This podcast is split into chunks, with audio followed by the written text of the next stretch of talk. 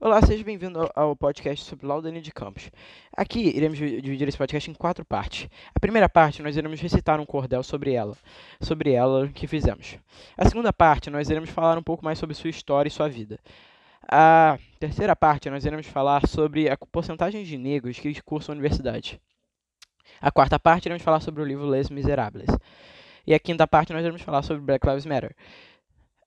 Eu irei dividir aqui sobre cada representante que irá falar sua parte. A primeira parte será recitada por Daniel Bogossia Breda, a segunda parte irá, será recitada por Thiago Vanderlei, a terceira parte irá ser, será recitada por mim, a quarta parte será recitada por Ricardo Guinle e a, quinta parte será recitada por mim novamente.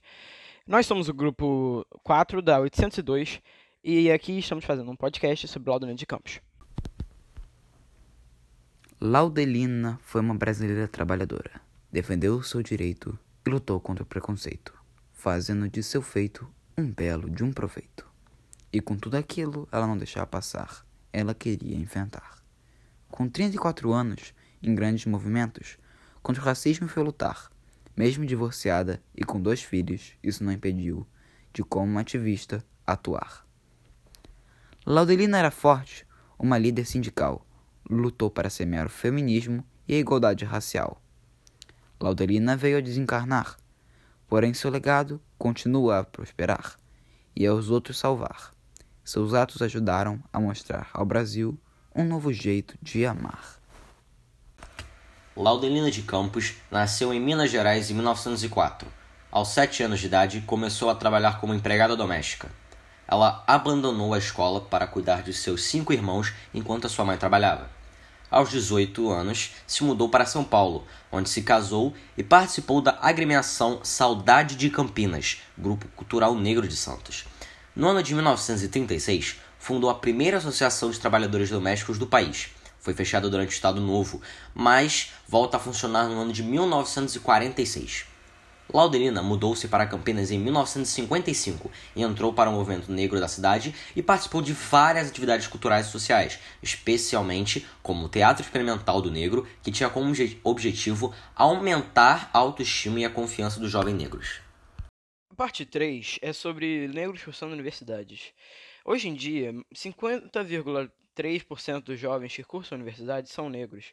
É a primeira vez que negros ultrapassam e pardos ultrapassam a metade das matrículas em universidades e faculdades públicas. Isto é um, isto é um feito deveras interessante, pois Laudalina de Campos, em sua época, não pôde estudar, pois tinha que trabalhar para ajudar sua mãe a cuidar de seus irmãos. Com isso, ela se mudou para São Paulo e casou-se em 1936 e criou a sua primeira associação de a primeira associação de trabalhadores domésticos do país e também participou de outras assembleias de negros. O livro Les Miserables fala um pouco sobre o trabalho infantil, apresentando a personagem Cosette, que é uma garota maltratada pelos donos do local onde ela trabalha.